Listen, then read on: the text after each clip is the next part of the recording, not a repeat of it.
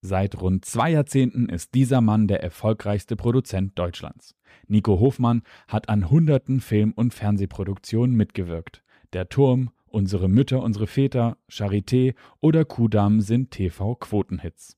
Spielfilme wie Der Medikus oder Der Junge muss an die frische Luft lockten Millionen Menschen in die Kinos. Inzwischen ist der frühere Regisseur und Drehbuchautor alleiniger CEO der Ufergruppe, die auch Shows und Serien produziert. Oder aufwendige Dokumentationen wie Expedition Arktis, die Mitte November in der ARD zu sehen ist. Nico spricht über die Kinokrise in Zeiten von Corona und den Generationswechsel bei Ufer. Er erzählt, was er als wichtige schwule Führungskraft in Fragen von Diversität und Gleichstellung noch erreichen möchte und wie ihn vor Jahren ein Burnout dazu zwang, endlich mehr auf die Signale seines Körpers zu hören.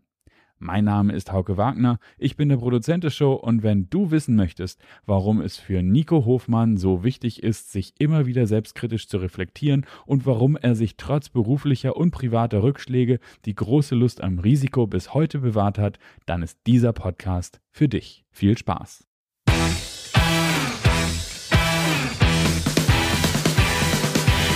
Die Alexander Newe Show. Als People-Journalist mit 20-jähriger Berufserfahrung hat Alexander hunderte von Interviews mit nationalen und internationalen Stars geführt. Unter der Überschrift Deine persönliche Erfolgsstory spricht er hier in seinem Podcast mit Prominenten aus Musik, Film und TV über ihre Erfolgsstrategien, Tools und Tagesroutinen. Wenn du dich von Top-Performern inspirieren lassen möchtest oder auf der Suche nach einer Erfolgsstrategie bist, findest du hier spannende Insights. Und jetzt gute Unterhaltung mit Alexander Newe. Lieber Nico, herzlich willkommen in meiner Show. Ja. Wir sind hier in Babelsberg. Wir sind in, in der Zentrale deines kreativen Schaffens, wenn man so sagen kann. Ne? In deinem mhm. Büro sind wir hier. Ich freue mich sehr, dich dabei ja. zu haben. Meine erste Frage, kannst du dich noch an den ersten Kinofilm erinnern, den du gesehen hast, als kleiner Junge? Der erste Kinofilm war im City-Kino in Ludwigshafen eine äh, Schneewittchen-Verfilmung tschechischer Herkunft. Das war, war die große Zeit der, der Pantau, dieser tschechischen Kinderfilme. Und äh, es gab in dem City-Kino, da gab es ähm, Ein-Stunden-Vorführungen von, von Kinderfilmen, damit die Eltern ihre Kinder quasi ne, zum Babysitting. So ein bisschen ins, parken da, ne? Äh, da parken, genau. mein Vater war damals in der Rheinphase, war Chefredakteur, Chef vom Dienst, noch nicht Chefredakteur. Und dann wurden die Kinder, also meine Schwester und ich, wurden regelmäßig in das City-Kino gepackt. Und also dieser tschechische Kinderfilm, es waren etliche, die haben wir dann quasi wochenlang angeschaut, ja. Und es ist wirklich so, weil ich weiß noch genau, mein erster Film war Bambi. Ich glaube, von vielen Kindern ist ja, Disney irgendwie der erste Film. Film. Ich habe bei dir gelesen, dass es auch bei dir sofort dieser Zauber da war. Also du ja. hast gemerkt, das Licht geht aus, der Vorhang geht auf, da passiert was. Das hat dich vom ersten Moment gepackt ging mir ähnlich. Ja. Ich habe auch, weiß genau noch, ich war glaube ich vier, war natürlich traumatisiert durch Bambi, durch den schrecklichen Tod ja, der Mutter etc.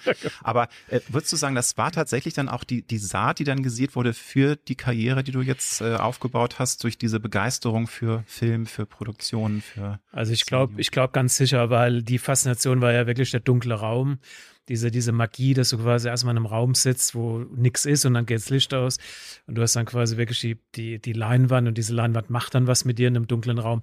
Ich erinnere mich damals, ich habe dann angefangen, es gab solche, solche Walt Disney-Dia-Streifen, die du durch so Plastikprojektoren schieben. 19 D-Mark 90 haben die Projektoren gekostet, Batterie. Also das ganze, der ganze Ursprung, muss man wirklich sagen, war der dunkle Raum und die Macht, äh, diese Magie der Bilder, die, die, mhm.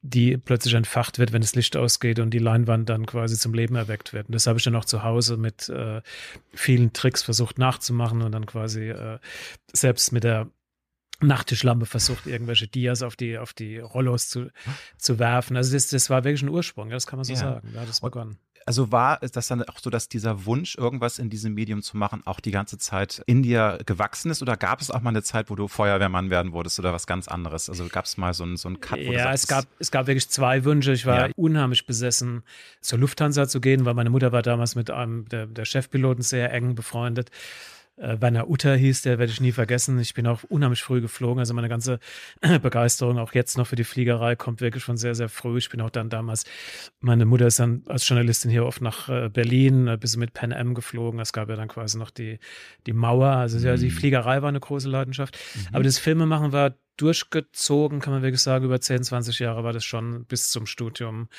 seit meiner Geburt kann man wirklich sagen, war das, äh, wenn ich jetzt zwar über 20 Jahre rede, also in, in der Pubertät und davor war ganz, ganz klar Filmemacherei so mhm. das Ziel der, der beruflichen Entwicklung.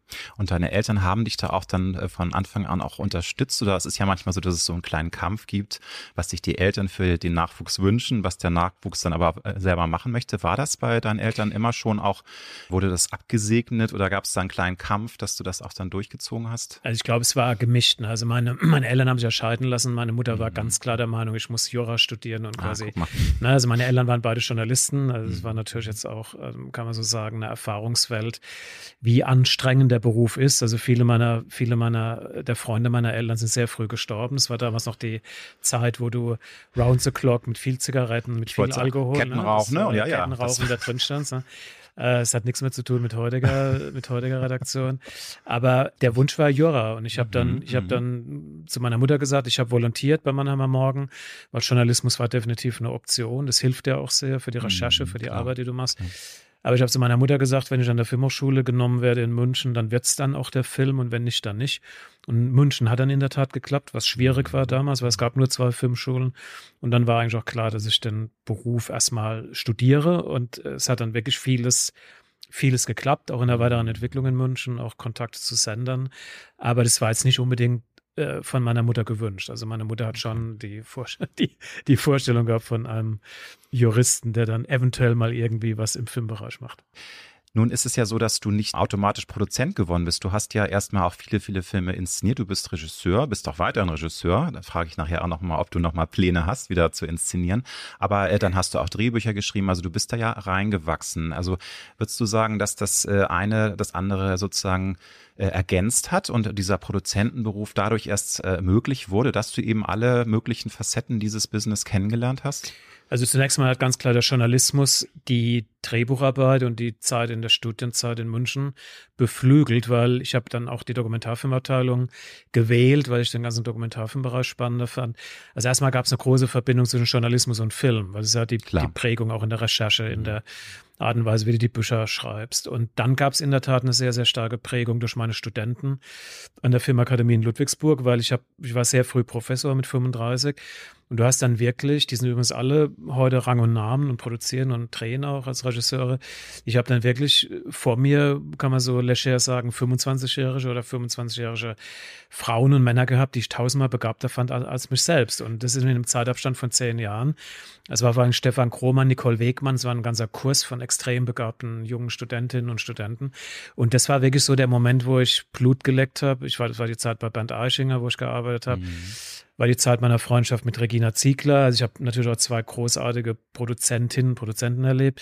Aber da habe ich Blut geleckt zu sagen, ja, ist nicht vielleicht das Produzieren dann ähm, der richtigere Berufsweg. Ne? Das war ein Abschied aus der Regie. Also ich habe wirklich mhm gemerkt, dass ich Studenten hatte und immer noch habe, muss ich sagen, die ich besser finde als mich selbst damals. Also ich höre raus, ein nochmal ein äh, neues Regiewerk. Ist, sag, sag, sag niemals nie. Muss man, oder würdest ja, du sagen, das ja, ist für dich abgeschlossen? Ja, es gab ja wirklich den Wunsch, es gab den ganz, ganz konkreten Wunsch von einem Jahr, nee, vor zwei Jahren, dass ich den Tod im Häcksler, ja. äh, dieser legendäre Tatort mit Ulrike Volkerts, Ben Becker, denn das war der zweite Tatort von Ulrike, den habe ich damals als Regisseur gemacht da war das Remake, hier liegt irgendwo die DVD noch rum, hier oben, okay. äh, war die Idee, ob ich das Remake mache. Das war ein ganz tolles Buch von Stefan Dehnert. Also kein Remake, es war eine Weiterentwicklung, aber das hat hier nicht funktioniert. Also ich hätte hier ein Jahr lang quasi die Ufer verlassen müssen und das wäre utopisch gewesen, was hier jetzt die Arbeitszeit anbetrifft. Das darf man ja auch nicht unterschätzen. Man, man will sich ja auch dann committen und will für dieses Projekt ja auch dann rund wenn um die du das, Ohren. Also du musst das, das dann ist so. Wenn du mal das, eben so einen Film nein, nein, nein, das geht, geht nicht. Nein, nein, nein, nein, du bist dann wirklich, also da mache ich mir auch nichts vor. Du bist ja. mit Vorbereitung, mit Schnitt bist du ein Dreivierteljahr weg. Ne? Ja. Nun leben wir 2020 in sehr bewegten Zeiten. Ähm, wie ist es aus der Perspektive eines äh, sehr erfolgreichen, eines sehr großen Film, TV-Produzenten? Ist das eine Goldgräberstimmung einerseits, andererseits aber auch eine belastende Atmosphäre, weil ja gerade das Kino sehr leidet. Das ist, glaube ich, bei dir innerlich so eine Ambivalenz, kann ich mir vorstellen, dass du einerseits sagst, es ist wahnsinnig viel Nachfrage, aber Kino ist gerade wahnsinnig schwer, weil wir wissen ja gar nicht, wann geht's jetzt weiter, wann können wirklich wieder Filme auch vor vollem Haus gezeigt werden. Was sind da deine Gedanken? Ja, die Frage stimmt genau. Also du hast genau diese Ambivalenz. Kino ist im Moment ganz, ganz schwierig. Wir haben ja auch einen mhm. Rückstau von Hunderten von Produktionen, die im Moment gar nicht ins Kino kommen. Wir haben mhm. äh, mittlerweile viele, die im Streaming gezeigt werden, auch von großen amerikanischen Verleihern, weil sie gar nicht mehr die Leinwände kriegen. Also das Kino gar, kann man gar nicht drum rumreden, ist in einer, in einer elementaren Krise wirtschaftlich. Ne? Mhm. Damit aber auch die Produzenten, weil dir fehlt quasi die Spielstätte und dir fehlt das Gemeinschaftserlebnis. Die UFA ist natürlich 80 Prozent Fernsehen aufgebaut oder Fernsehen mhm. aufgebaut und wir erleben natürlich jetzt auf einer anderen Ebene hier das Eldorado, weil Streaming wächst, das Fernsehangebot wird genutzt ohne Ende. Also wir haben, in, wir, wir könnten nochmal 30, 40 Prozent mehr Umsatz Wahnsinn. im Moment machen, wenn wir die Teams hätten. Das ist ein bisschen wirklich jetzt teamabhängig, das ist drehortabhängig. Aber wir sind, wenn man böse drüber sprechen würde, sind wir im Grunde genommen auch teilweise Nutzen dieser, dieser Pandemie, weil mhm. der Beweg, der ganze Bewegtbildbereich hat enorm zugenommen. Übrigens auch der mhm. Audiobereich genauso. Ne? Die Leute mhm. konsumieren stärker und sind sehr, sehr viel stärker auf Inhalte fixiert. Aber wir sind genauso betroffen mit den Kinoproduktionen. Wir bereiten gerade eine riesige Produktion über den Fall Relotius mit Bully Herbig vor. Mhm. Also alle diese Dinge, wir haben eine Riesenproduktion in Spanien gestoppt. Also alle diese Dinge sind im Moment, ich habe Siegfried und Roy, ich habe mit Siegfried gerade letzte Woche telefoniert, wir haben Siegfried und Roy, die große Verfilmung jetzt ein Jahr lang verschieben müssen, weil wir schlichtweg gar nicht hinfliegen können.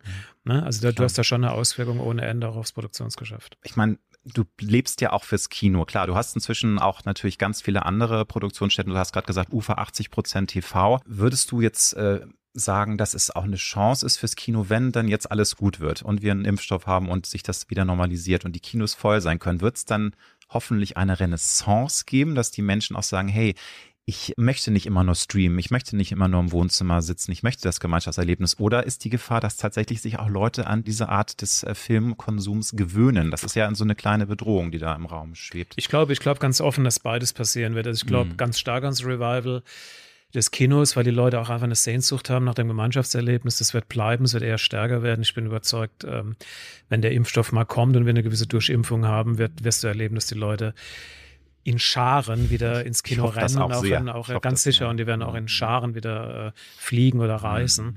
weil es ein unverzichtbares gemeinsam, gemeinsames Erlebnis einfach ist. Mhm. Aber genauso ist die bittere Wahrheit, oder was heißt bittere Wahrheit, genauso ist die Wahrheit, ich habe gerade mit einer Studentin heute Morgen telefoniert, ähm, viele der kleineren Arthouse-Produktionen, die gar nicht mehr im Moment herausbringbar sind oder die jetzt on hold sind. Wir reden von über 100 Produktionen. Da wird wirklich vieles gesendet. Da wird vieles im Streaming landen. Es wird vieles in der in der, in der vorgezogenen Ausstrahlung landen und es wird generell ein Trend sein.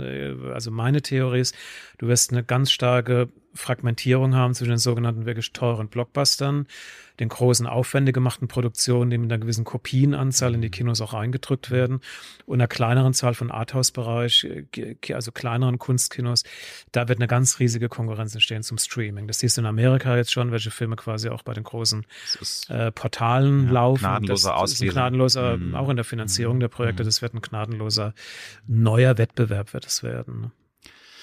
Ne? generell zu dir. Ich habe dich ja schon oft erlebt und ich glaube, es gibt keinen Menschen, der so sehr seinen Beruf mit jeder Faser seines Körpers liebt. Also du lebst das auch, was du machst. Da gibt es natürlich auch Schattenseiten, man muss auch Opfer bringen, aber Gibt es mal Momente, wo du nicht an deine Arbeit denkst? Weil das ist für viele ja ein, ein schrecklicher Gedanke. Aber ich glaube, du liebst es ja, was du tust. Und das ist schwer, glaube ich, den Kopf da ganz von frei zu kriegen. Gibt es da Momente, wo da, du den frei bekommst? Ja, da gibt es schon Momente. Es gab jetzt ja auch, das habe ich auch öffentlich schon geäußert, es gab mhm. ja auch in den letzten zwei Jahren, gab es wirklich auch, also ich hatte vor anderthalb Jahren einen, einen wirklich massiven Burnout, also wirklich einen kritischen mhm. Burnout, okay. weil ich hatte unheimliche Rückenbeschwerden. Ich habe eine Rücken-OP ja. gemacht, das war ja, genau ja. vor zwei Jahren.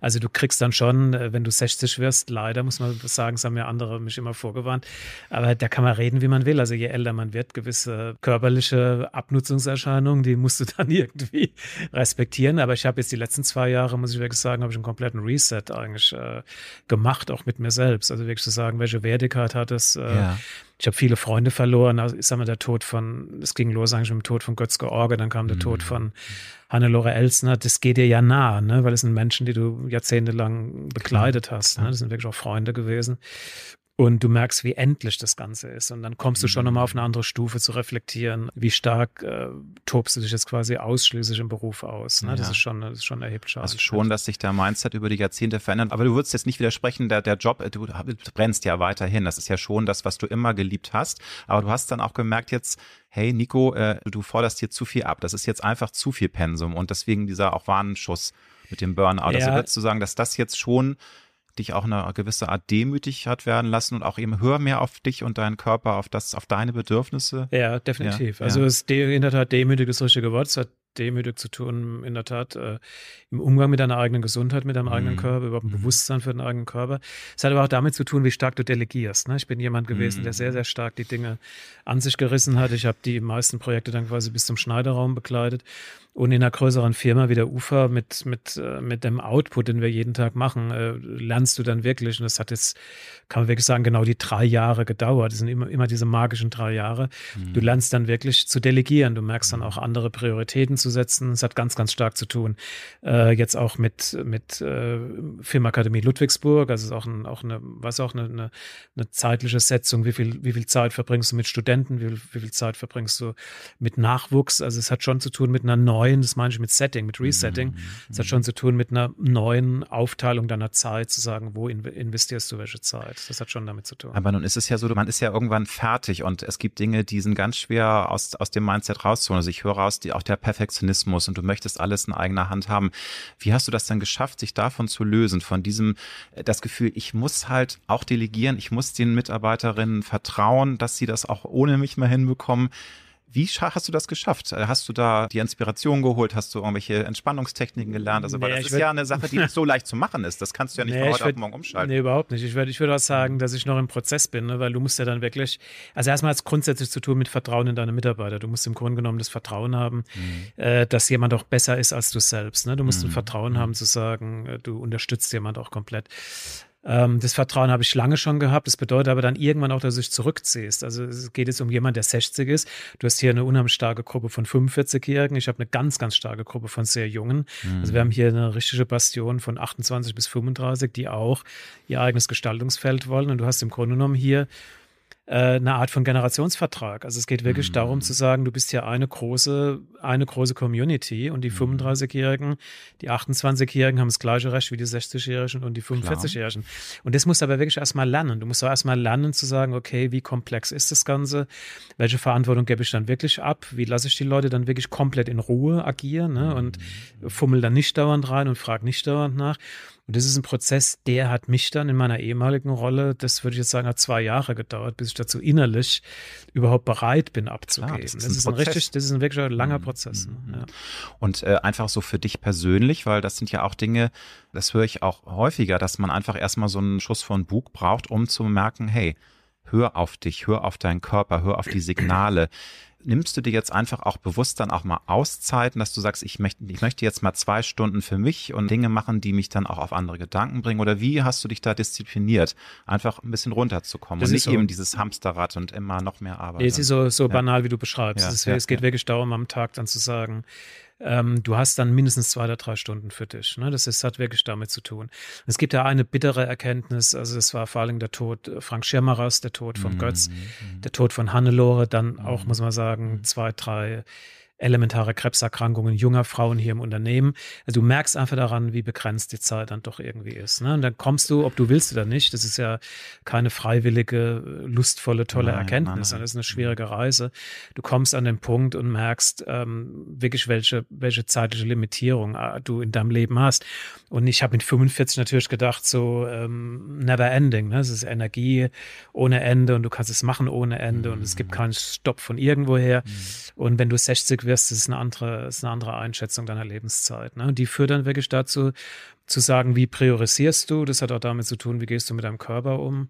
Äh, und welche Zeit nimmst du für dich selbst? Das klingt jetzt wirklich alles furchtbar Hausbacken und so. Nein, Das hat Nina Ruge schon vor, ähm, ja, vor aber, zehn Jahren in der Bunten gesagt. Aber das, sie hat damit recht. Ne? Aber die meisten machen es ja nicht. Ne? Die meisten Freunde auch hier jetzt im Haus oder Kollegen, die ich kenne, du hast ja immer das Gefühl, es ist endlos ausreizbar. Ja. Und es ist eben, es ist eben nicht, nicht alles im Leben endlos ausreizbar. Ne? Das wird mir auch bewusst. Ich bin jetzt auch über 50 und ich kann das total gut nachempfinden. So dieses, man hat eine gewisse Zeit, wo man denkt, ach was, das ist alles so weit weit weg von mir und das, was sind schon, äh, das sind ja noch 20 Jahre. Und dann merkst du, oh, es sind nur noch 10 Jahre und dann bist du äh, in so. einem Alter, ja, wo du denkst, hey, mhm. es gibt Menschen, die sind äh, leider viel zu früh gegangen und ja. die sind 60 gewesen, sind mit 50 gestorben. Ja. Also, dass man einfach sich diese Endlichkeit das bewusst so. macht. Das ist natürlich ein Thema, was was einen bedrückt, aber das muss man sich immer wieder ja. vor Augen führen, um sein Leben so. auch bewusster zu leben. Ja. Das wird okay. das so. Zeit für dich. Was machst du denn an dieser Zeit? Liest du dann ein Buch, hörst du schöne Musik, gehst du im Wald spazieren? Wie tankst du denn dann die Energie auf, die du brauchst? Ich mache also, genau das alles. Also ich gehe im Wald spazieren, okay. ich gehe im Wald spazieren, ich höre, ich höre Klavierkonzerte.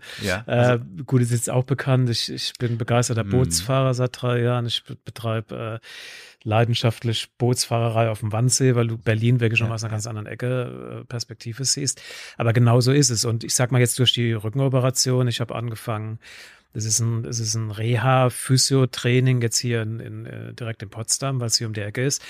Das mache ich dreimal die Woche. Also es hat schon damit zu tun, wie gehst du, wie gehst du jetzt quasi auch an deinen Körper ran, um gewisse, ich habe wie viele andere bei Rückenbeschwerden. Du hast viele, viele Problemzonen, die damit verbunden sind. Mhm. Ist auch psychisch natürlich immer wieder bedingt. Und du machst dann auch die bittere Wahrheit mit, dass du merkst, dass du im Grunde genommen ohne ein ständiges Training, dass du deine Bewegungsdynamik. Pflege den Tempel, ne? Ja, ja, ja. Man lacht das so. Ja, das sind jetzt alles Dinge, die ich mit 45 das, äh, hätten wir jetzt uns mhm. drüber totgelacht. Ne? Weil das, ich kann es nur wiederholen. Also mhm. ich könnte jetzt zig Beispiele aus meinen letzten Begegnungen sagen, wo ich auch mit Leuten zwischen 55 und 60 rede, wo ich einfach merke, wie stark dieses körperliche Bewusstsein für Gesundheit und Körper, ne, das, das ist ein ganz, ganz entscheidender, äh, seelische Balance daherzustellen, ist ein ganz entscheidender Punkt.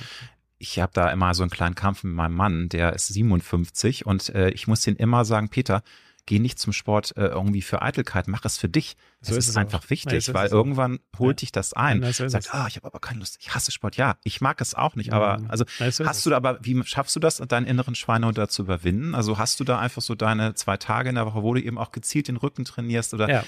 Du musst dich ja zwingen, ja. das macht ja keiner gerne, nee, natürlich oder? Muss, natürlich muss ich zwingen, aber ich, ich drehe es ja. mal rum. Also ja, ich hab, könnte jetzt zig Beispiele benennen. Das Problem ist ja, wenn du es nicht machst, dass du es nach einer Woche dann einfach merkst. Ne? Also ich habe eine gute Freundin von mir, die jetzt die, die hat mich immer totgelacht, ne? weil ich habe ja auch da mal angefangen, konsequent nur noch Rucksack, mit dem Rucksack mm, mm. mich zu bewegen. Ich habe jahrelang wirklich auch eine Fehlhaltung eingenommen, weil ich immer auf dieser linken Seite, das ist eine komische, ne? so eine, das ist eine Tasche, die hatte. Und genau diese Freundin hat jetzt, die ist auch 60 geworden, also auch jemand sehr bekannt ist, die mir jetzt auch beschrieben hat, wir haben auch den gleichen Physiotherapeut, weil sie einfach beschrieben hat, dass sie gewisse Spannungsmomente im Körper, jetzt auch mit ihrem Rücken, nur noch in den Griff bekommen, indem du dann wirklich zwei, zwei oder ja. dreimal die Woche das Training machst. Nice. Und das ist, das ist eine Binsenweisheit, wenn du es aufhörst, ich kann dir jetzt genau die Uhr danach stellen, wenn ich vier Wochen nicht hingehe oder die Übung nicht mache, dann kommen gewisse Schmerzerfahrungen, die kommen dann wieder. Und das, das ist die, die simple Wahrheit, warum du dann quasi ja, es lieber also, machst, als es bleiben lässt. Es nützt ja alles nichts. Und ich fühle da mit dir. Ich habe jetzt gerade meinen Fuß in Ordnung bekommen und jetzt fängt mein rechter Arm an. Also ja, ich bin also schon Dauergast auf. beim Physiotherapeuten. Das ist wirklich das schrecklich. Soll so bleiben. Nun äh, traue ich mich gar nicht zu fragen, weil ich höre raus, also natürlich äh, weiterhin ist das ein Job, den, den, du über alles liebst, aber du hast dich da ein bisschen in einen anderen Mindset versetzt, aber hast du weiterhin auch noch Lust auf so ein bisschen Wettkampf, auf Neuland, auf sich reiben, auf, man will ja auch dann einfach Dinge zum Erfolg bringen, man brennt ja. Also ist das schwer, da so die Balance zu finden mit diesem inneren auch Ehrgeiz und man möchte alles ganz toll hinkriegen, aber trotzdem dann diesem anderen äh, der Stimme im Kopf, hey Nico, jetzt ne, immer halblang, nicht irgendwie ja, die, die Frage, die Frage ist super gut, weil mhm. ähm, das kann ich ja ganz klar sagen. Diese, diese Grundenergie, diese Grunddynamik, auch die Bereitschaft, Konflikte zu benennen, auszutragen, das ist eher stärker geworden. Ne? Das hat ja nichts miteinander zu tun. Ich sage mal, eine innere Ruhe mhm. hat überhaupt nichts damit zu tun, wie du dann ein Unternehmen führst oder in welche Prozesse du jetzt hier einsteigst. Also ich sage mal, die Prozesse unter uns hier in der UFA, ich habe gerade mal Prozesse, wie du jetzt Jüngere unterstützt. Ich habe gerade eine, eine, sehr agile, eine sehr aktive Gruppe, ähm, vorrangig Frauen übrigens, ähm, die zwischen 28 und 32 sind, die so ihr Recht einfordern, hier zu produzieren, die ihr Recht einfordern, äh, gehört zu werden oder quasi möglichst schnell selbst in die Eigenverantwortlichkeit zu kommen. Ne? Also das hat natürlich, in der, in, und das habe ich überall, das ist jetzt nicht nur in der Fiktion, das hast du in, in der Unterhaltung. Also du hast diesen, diesen, ich habe gerade gestern, ich bin gestern in Köln gewesen bei Kollegen bei RTL, also je größer eine Struktur wird, je stärker hast du diese, diese, diese Generationsverschiebung, diese Problematik, wie gehst du gerecht mit jeder Generation, die da im mhm. Unternehmen ist, um und wann machst du ein Change. Ne? Aber diese Energie oder sagen wir diese Dynamik oder auch der Lust auf Konflikt, der ist bei mir eher gestiegen. Aber je mehr Lebenserfahrung du hast, je klarere, klarere äh, Ideen habe ich natürlich auch, wie man besser zusammenarbeitet, inklusive mir selbst. Aber die, die Konfliktfähigkeit und die Dynamik ist eher größer geworden. Aber interessant, dass du ähm, jetzt die junge Generation erwähnst, weil ich glaube, dass die man kann es nicht über einen Kamm scheren, aber sie tickt anders. Also ich höre immer wieder, dass eben vor 20, 30, 40 Jahren auch junge Leute wirklich alles gegeben haben, um nach oben zu kommen. Und der, die Karriere war an allererster Stelle. Und heute ist ja dieses äh, wunderbare Work-Life-Balance-Thema doch da. Also dass Leute sagen, klar, ich möchte gerne auch alles geben, ich möchte Karriere machen, aber nur bis zu einem gewissen Punkt. Und wie siehst du das? Ist es denn schwer, Karriere zu machen mit diesem Hintergrund? Ich will jetzt schon auch mein Privatleben schützen und will eben nicht, wenn es drauf ankommt, dann eben durcharbeiten, was manchmal sein muss. Das ist ja, glaube ich, dann schon ein kleiner Kampf zwischen den Generationen. So die etwas Älteren sind es halt gewohnt, kennen es nicht anders. Wenn sie Spaß haben, ist es ja auch was Tolles, mhm. wenn du irgendwann auch dann wieder zur Ruhe kommst. Aber junge Leute gehen da, glaube ich, anders ran. Oder ist es bei dir in der Branche schon so, dass die Leute auch brennen und sagen, ey, ich arbeite dann auch mal drei Tage Also ich sehe, ich sehe es für meine Branche ganz ehrlich ähm, immer noch wie früher auch, mhm. ne? weil mhm. das können Sie aber genauso gut Journalisten fragen, weil es gibt einfach Berufe, wo du nicht sagen kannst. Äh, also das hängt bei uns wirklich zusammen mit Arbeitszeiten, mit Produktionsbefindlichkeiten. Mhm. Ich habe gerade letzte Woche, ne, wir haben jetzt auch durch Corona bedingt jetzt natürlich verschiedene Problemzonen. Also die Leute arbeiten hier im Moment eigentlich äh, round the clock. Ne? Du kannst jetzt nicht sagen, das geht hier gar nicht zu sagen, bei einer großen Dreharbeit jetzt zu sagen, ja, es ist Work-Life-Balance jetzt mitten in der Produktion Produktion. Also wir haben durch Corona, ja, durch die Verschiebung, ähm, wird es eher stärker. Aber was viel wichtiger ist, du hast in einer jüngeren Generation einen ganz anderen Ansatz an Stoffe, du hast einen anderen Ansatz, äh, Geschichten zu erzählen. Mhm. Das sehe ich bei mhm. meinen Studenten in Ludwigsburg. Du hast andere Migrationshintergründe, anderen Umgang mit Sexualität, ein ganz mhm. anderes Einfordern von politischen Dingen wie Klimaschutz ja, beispielsweise. Also du hast eine völlig andere Generation, die wesentlich politischer und wesentlich fordernder mhm. äh, mit Lebenswirklichkeit umgeht. Und das ist ja genau mein, mein, mein Wunsch Wunsch, dass diese Thematiken oder ganze, der ganze Bereich Diversity, dass dieser Bereich auch wirklich dann im Grunde genommen auch in dem Programm abgebildet wird. Ne? Also ich bin extrem interessiert an dem sogenannten Disruptive mhm. Element, was durch eine jüngere Generation reinkommt. Aber ich könnte jetzt nicht sagen, dass die jetzt hier kommen und sagen, ähm, ich will Produzent werden und der nächste Satz ist Work-Life-Balance. Ne? Das ist, nee, das wo, wo, wo, ich, wo, ich, so wo ich sehr, was man immer wieder mhm. sagen muss in der UFA, wir haben die, das sage ich immer auch sehr stolz, die Mehrzahl der Mitarbeiter lebt hier in festen familiären Beziehungen mit vielen Kindern. Ne? Und dass diese Beziehungen geschützt sind, dass man wirklich sagt, okay, wenn jemand mit seinen Kindern Urlaub macht, weil er in den Urlaub dann auch die vier Wochen weg ist und dann wird eben auch keine E-Mail geschickt in diesen vier Wochen. Also diesen, diesen Respekt auch zu sagen, ähm, die Beziehung wird geschützt, egal welche Form der Beziehung, ne, und diese Art von Privatleben wird geschützt, das ist wiederum was, das halte ich für selbstverständlich. Sehr gut und sehr wichtig. Du wurdest kürzlich zur wichtigsten homosexuellen Führungskraft gewählt. Findest du es gut und wichtig, ähm, auch für junge LGBTQ-Menschen ein Vorbild zu sein? Ist das für dich, weil ich glaube, da tun sich einige schwer, die wollen nicht ein Vorbild sein, aber ich finde, also ich persönlich finde das ganz toll, weil auch im Jahr 2020 ist es für die Community wichtig, einfach tolle Vorbilder zu sehen, Menschen, die äh, eine tolle Position haben und die auch ähm, ja was ausstrahlen. Ist es für dich wichtig? Oder es bringt dir das also, was? Also Vorbild, ich find, bin mit dem Begriff Vorbild, mhm. finde ich immer ganz schwierig. Das mhm. hat gar nichts mit sexueller mhm. Orientierung zu tun. Das hat genauso viel mit Beruf zu tun. Ich fand Vorbilder immer schwierig. Ne? Ich habe ja auch mhm. Vorbilder in der Form. Also eins hängt hier Bernd Eichinger und Götz, Götz ja, gut, George. Das sind für der, legendär davor. Ja, die sind ja viele Begegnungen jetzt auch mhm. Franz Beckenbauer und mit Pelé und was ist immer also mein eigener Chef Wolf Bauer. Also wo, wo fängt es vor? Oder Regina ja, Ziegler. Ne? Also wo fängt das Vorbild an?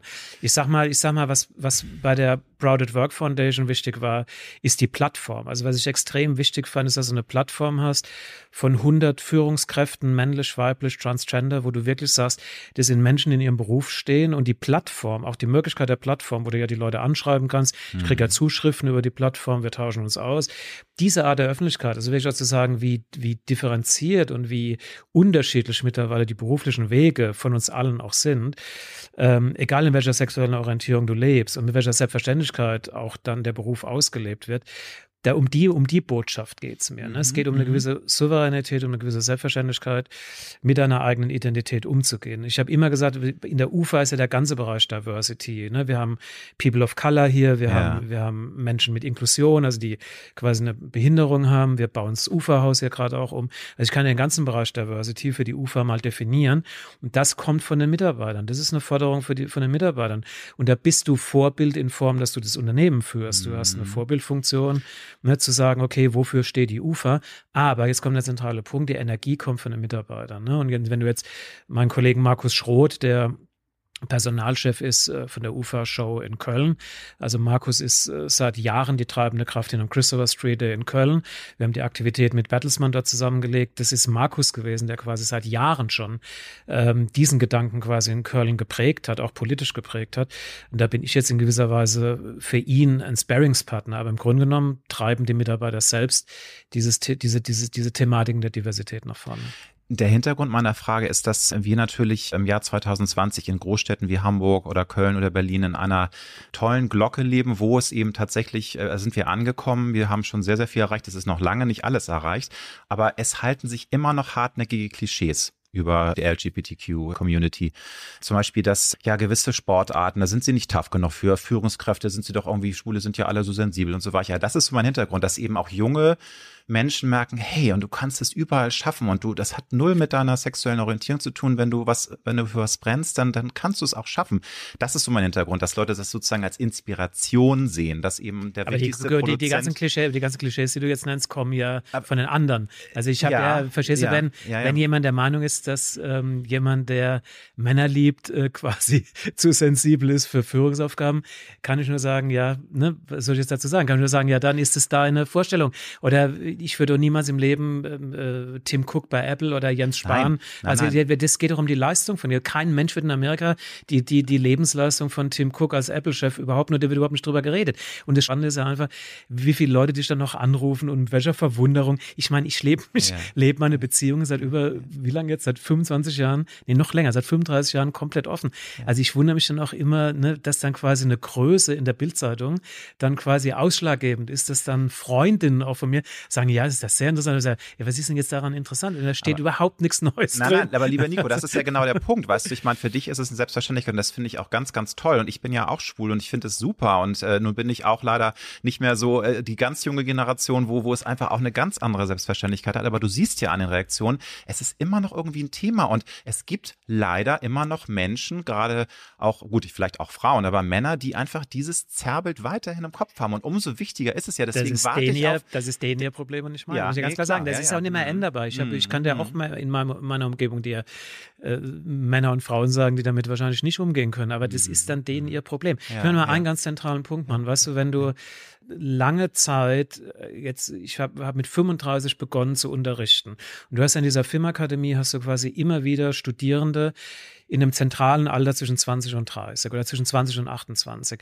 Und ich kann dir wirklich über die, über die ganzen Jahrzehnte, die ich es jetzt mache, das hat sich auch das ganze Bild der Sexualität geändert. Ne? Total. Also ich nehme nur ein Beispiel. Ne? Ich habe, ich, oh, ich kann natürlich keinen Namen nennen. Ich hatte wirklich einen Selbstmord von einem jungen Studenten, der aufgrund seiner sexuellen Orientierung und der Nichtanerkennung seiner sexuellen Orientierung in seinem Elternhaus sich umgebracht hat. Ich habe wiederum Tragisch. andere mhm. zwei Fälle, wo ich Transgender-Prozesse von Studierenden drei, vier Jahre begleitet habe, wo das Studium verlängert, weil es anders gar nicht ging. Und ich habe dann gemerkt, was sexuelle Identität bedeutet, wenn jemand bei sich ankommt. Ne? Das ist eine ganz grundsätzliche Erfahrung in meinem Leben mit jungen Menschen, die studieren. Punkt Schluss aus. Und die kommen ja teilweise aus, aus Afghanistan, die kommen aus äh, ländlichen Umgebungen Bayerns. Mhm. Aber der zentrale Punkt ist, dass es ich, dass es mich glücklich macht zu sehen, wenn jemand angstfrei in seiner eigenen Identität irgendwo ankommt.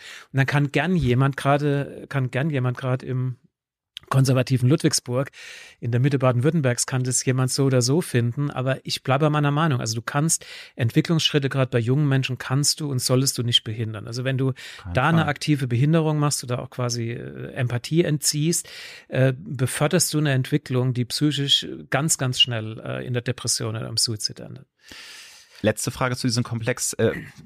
Thema offen schwuler Bundesliga-Fußballer gibt es bis heute nicht. Und wir, es ist ganz klar, es gibt es. Und es ist auch so, ähm, natürlich gibt es auch offen Schwule im Entertainment-Bereich, aber von den A-Stars der Schauspieler traut sich halt keiner zu outen ich werde im Teufel tun, Namen zu nennen, aber ich weiß halt auch von Leuten und das finde ich so schade. Und da sage ich mir mal, warum ist es ein Problem? Warum haben Menschen Angst, dass es ihrer Karriere schaden könnte im Jahr 2020, wenn sie einfach das sind, was sie sind? Verstehst du meinen Hintergrund? Das ja, finde ich so schade. Und da merkt man, da ist noch ein langer Weg, der mm, vor da ist ein langer? Weg und du, mm. du, du, ich würde jetzt nochmal Unterschiede machen zwischen Fußball und, und, mm. und ähm, und Schauspielerei. Schauspieler. Du hast ja im mhm. Fußball hast ja auch noch ganz andere Probleme. Klar, du hast ja ganz offen, ja.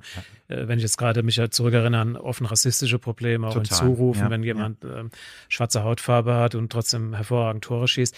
Aber einen Schauspielern kann ich es dir mittlerweile nicht mehr erklären, weil ich gehe damit immer, ich weiß natürlich auch von fast jedem auch seine, seine, also weil ich mit vielen auch befreundet bin. Mhm. Ich mache das auch nicht öffentlich, ist auch mhm. nicht meine Rolle. Nein, um Gottes Willen. Das ja, das, ja das wäre meine Rolle. Aber ich, ich habe mhm. schon, ich habe schon noch Gespräche gehabt, wo ich mich schon frage, warum ist das eigentlich so schwierig? Ne? Weil ich mhm. gehe niemals, ich würde niemals, gerade bei denen, wo ich weiß, männlich und weiblich, ähm, äh, äh, über ihre Sexualität, ich gehe ja trotzdem mit denen völlig frei im Denken, um was Übersetzung anbetrifft. Ich würde niemals, verstehst du meine, hast du bei Rock Hudson auch nicht gemacht übrigens. Ne? Also du tust ja nicht deine, dein Wissen über jemanden jemand äh, in die Rolle rein transferieren. Ganz im Gegenteil, ein Schauspieler ist dafür da, mhm. verschiedene Rollen zu spielen, egal ob er Schwule spielt oder schwul ist oder nicht schwul ist. Aber das Rollenklischee, was damit verquickt wird, ist anscheinend die Beängstigung. Also sie haben anscheinend das Gefühl, ne, dass, dass sie quasi auf, also, dass sie quasi auf ein Rollenklischee festgenagelt werden. Und da muss ich wirklich sagen, das wird, glaube ich, deshalb nicht passieren, weil bei vielen, von denen ich es weiß, die sind so weit weg von jedweder Form von Klischee, dass es auch in der Außenwahrnehmung, glaube ich, überhaupt nichts ausmacht. Ja, Aber es, das, die, die Entscheidung musst du jedem selbst überlassen. Auf jeden weißt Fall. Du? Und das ist ein Unterschied, ob du als mhm. Produzent äh, drüber sprichst oder als Fußballer. Gut, Thomas Hitzelsberger hat sich dann geoutet. Nachdem er seine Karriere beendet hat. Ja, aber er, er, ist schon, er ist schon eine mhm. Vorbildfunktion im Sport gewesen. Ne? Oder ich nehme jetzt auch mhm. den Jetzt, wo war das jetzt gerade, den, den, den Schiedsrichter Norwegen vor zwei Wochen? Ne? Es gibt schon, das ist, ist schon interessant, was der Sport dann auch auslöst. Wir haben den Schiedsrichter Norwegen, der dann quasi gerade von Eltern, das darf man nicht unterschätzen, von Eltern ganz, ganz positiv unterstützt wurde, weil die genau diese Problematik in der Pubertät mit ihren Kindern erleben und teilweise gar nicht wissen, wie sie mit ihren Kindern, die nach einer eigenen sexuellen Orientierung suchen, umgehen sollen. Also da hast du schon Vorbildfunktion. Absolut. Als Produzent musst du immer wieder Risiken eingehen. Und ist es ja so, dass du äh, sehr, sehr divers auch in deinem Beruf jetzt unterwegs bist. Du produzierst auch Shows, es gibt TV-Produktionen, Serien, äh, Kinofilme. Aber warst du immer schon ein Mensch, der auch so ein bisschen dieses Prickeln äh, genossen hat, so ein Risiko einzugehen? Weil das ist ja vielen Menschen völlig fremd. Die wagen nichts, aber schaffen auch nicht so viel, weil sie lieber immer mit dreifachem Boden planen und arbeiten mochtest du immer schon so dieses Prickeln, Risiko und das, das ist definitiv so. Also ja. du kannst den Beruf auch also gar nicht ausüben, wenn du nicht eine hohe Risikofreude hast. Ne? Das gilt also, ich sage mal, die großen kreativen Würfe, die schwierigen Projekte, die sind alle hochriskant. Also ich sage mal, bei den Filmen, wo ich mit am unsichersten war, äh, ich sage mal, unsere mit unsere Feder, was ein dreijähriger Prozess hier im Haus war. Auch im Projekt mit mit Habe Kerkeling, jetzt der Junge muss an die frische Luft, das war ja auch. Und es war, ich weiß noch, wie ich das Buch, weiß noch, das, das allererste Gespräch wo ich das Buch dann am Markt angeboten habe, einen großen Verleiher dann gesagt hat, ja, ich habe davor, ich bin da mal weggemacht und das hatte ja eine gigantische Auflage und ich werde nie vergessen, hier im Regent Hotel, wo der dann zu mir sagt, ja, es ist ja ein, ist ein Buch über eine Depression, die Mutter stirbt, der Junge wird schwul. Ja. Also wenn jetzt, ich bin da mal weg, zwei Millionen Zuschauer hatte, dann rechnen wir hier mal mit 600.000. Das heißt, das ist keine Herangehensweise an das Buch. Das ist ein, das ist ein wahnsinnig empathisches Buch über eine mhm. Familie, über einen Zusammenhalt in der Familie mhm. in einer bestimmten Region im Ruhrgebiet. Punkt, Schluss aus. Also ich habe da total dran geglaubt. Und das sind so Gespräche, das meine ich jetzt mit Risiko es sind dann alle ins Risiko gegangen, nur war es dann plötzlich der viel größere Erfolg, weil der Film auch eine unheimliche Stärke hatte. Aber das, du, du bist bei jedem dieser großen Entscheidungen, hängst du komplett in, in völlig absurden Risikobewertungen und du machst ja. immer eine Projektion zu sagen, äh, es gelingt oder es gelingt nicht, aber ich gehe natürlich dann auch, du gehst mit einem guten Namen, du gehst mit einem Ruf in, die, in, in so eine Verhandlung rein, aber das ist dann die Kunst, dass du halt möglichst nicht daneben liegen solltest. Ne? Ja, und ich meine, du kannst, äh, wie du schon sagst, du kannst einfach das nie so 100 Prozent wissen und planen, weil, also es liegt ja auch manchmal Freud und Leid dicht beieinander. Also ähm, der Junge muss an die frische Luft war ein super Erfolg, glaube ich, über vier Millionen Besucher ja, und dann letztes Millionen. Jahr hätte ich zum Beispiel nie gedacht, äh, ich war noch niemals zu New York, ich ja. habe den Film geliebt. Ich auch. Ähm, und trotzdem hat er absolut underperformed, um es mal zu sagen. Ja. Äh, und, und äh, Leider. Das, das, ja, aber das wurmt einen das oder ich meine, da siehst du ja, das Publikum ist einfach nicht berechenbar. Also weil Udo Jürgens, einer der größten Entertainer, äh, Musicals, gut, ich meine, wenn gesungen wird, ist es eh immer ein bisschen schwierig, das ist ein Risiko, kann aber funktionieren. Äh, was sind da deine Gefühle, so dieses auch, auch Licht und Schatten und Enttäuschung, also wie, wie gehst du damit um? Also komischerweise bei, bei, bei, bei, bei dem Udo Jürgens Film, muss ich ganz ehrlich sagen, ähm, ich, das sage ich jetzt wirklich ganz selten. Ich finde den Film grandios gelungen. Ich habe auf der Premiere in Köln in Anwesenheit von Philipp gesagt. Also da bleibe ich bei meiner Meinung. Das ist mir dann eine mhm. völlige, der hat ja immerhin jetzt auch, also wir liegen jetzt, ja, glaube ich, bei, ne, also es war klar, klar wir haben alle, wir haben, ist, ihr habt mit mehr gerechnet. Wir haben mit ja viel mehr gerechnet. Wir haben, wir haben, wir haben zwischen 1,5 und 2 ja, Millionen gerechnet, wir sind jetzt, glaube ich, bei 600.000. Mhm. Aber das ist zum Beispiel jetzt so ein Fall, klar bist du da enttäuscht, aber da war ich jetzt wirklich auch nur halb enttäuscht, weil ich den Film super fand. Ne? Ich bin ja dann enttäuscht, wenn ich den Film, ne, wenn der Film schlecht ist, dann bin ich enttäuscht. Und ich bin übrigens auch enttäuscht, wenn der Film schlecht ist und er läuft dann trotzdem. Das finde ich dann noch schlimmer. Aber die, das gibt's ja auch. Es gibt auch Fernsehproduktionen, wo ich sage, nach mir die Sintflut und dann macht es mm. plötzlich sechs Millionen Zuschauer. Mm. Aber die, die, bei, bei, bei dem Film von Philipp Stölzel muss ich sagen, ich halte den Film, also wenn ich den Film in zehn Jahren nochmal anschaue, den kann man nicht besser machen. Ich war auf mm. den Film, ich habe mit Philipp auch Medikus gemacht, ich war auf den Film wahnsinnig stolz. Mm. Also ich lasse auf den Film nichts kommen, weil ich fand den grandios. Ich glaube, es ist gescheitert an einer unterschiedlichen Geschmacklichkeit. Mhm. Ähm, A, Musical, B, diese, diese sehr relativer konservativen Udo Jürgens Konzertgänger, die dann da quasi was ganz anderes bekommen haben.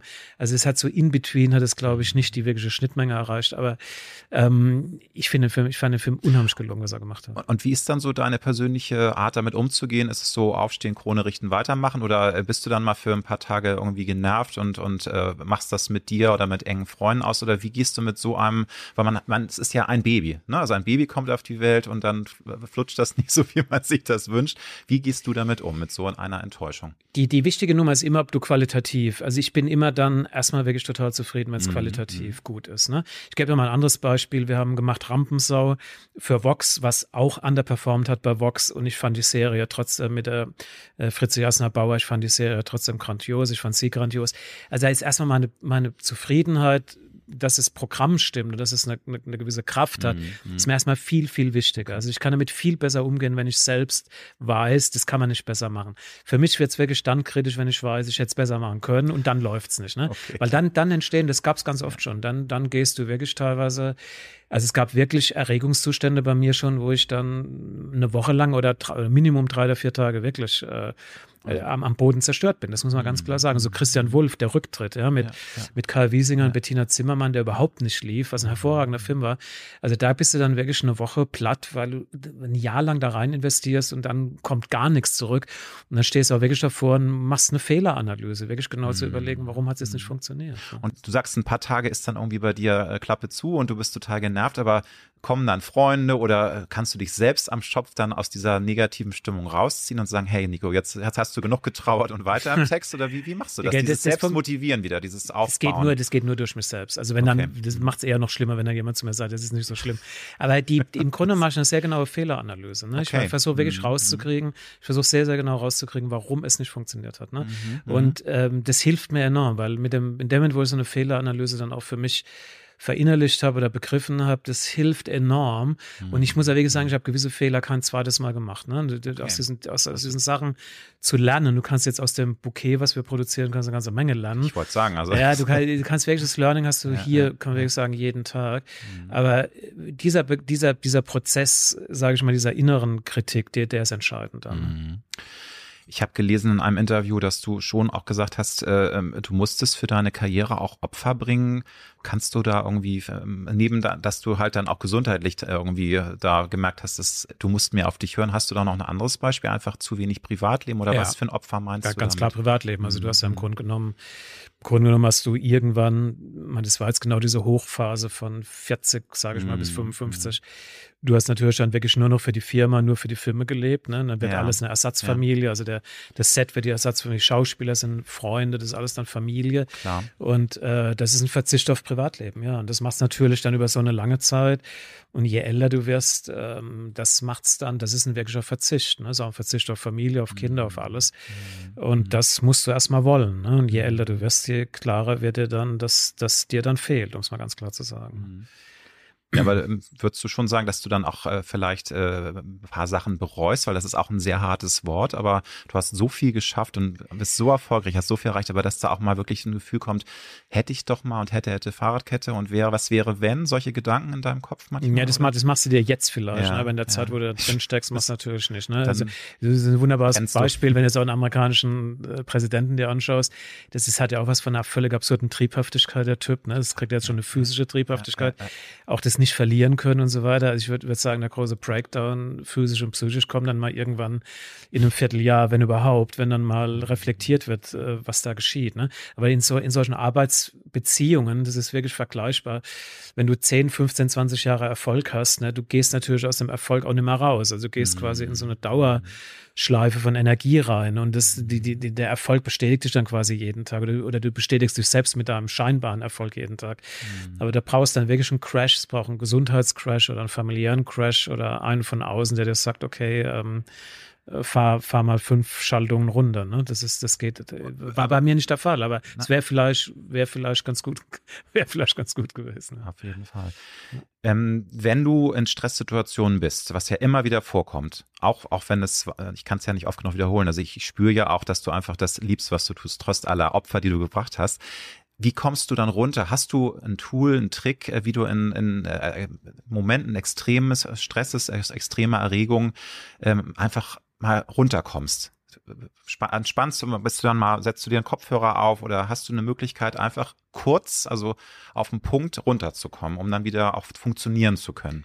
Das geht absolut. Ne? Also ja. ich kann jetzt, ich habe wirklich gewisse das funktioniert wirklich. Ich habe mir die letzten Jahre gewisse Techniken angewöhnt, dass ich jetzt auch hier im Büro, ich bin wirklich in der Lage, innerhalb von einer Stunde, das hat mit Körperübungen zu tun, das hat zu tun mit, äh, können jetzt die, wenn wir es visuell dann könnte die Übungen hier auf dem Boden vorführen. Es liegen auch irgendwo die ja. Kissen noch rum.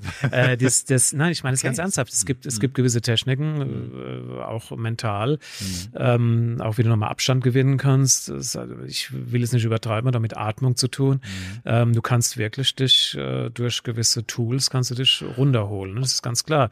Ich habe, weil es jetzt heute der falsche Tag, weil ich jetzt gerade äh, seit heute Morgen um sechs hier aktiv bin und ich leider viel zu viel Espresso getrunken habe, aber das hat auch damit zu tun, wie viel Kaffee trinkst du, wie ja, viel, ja.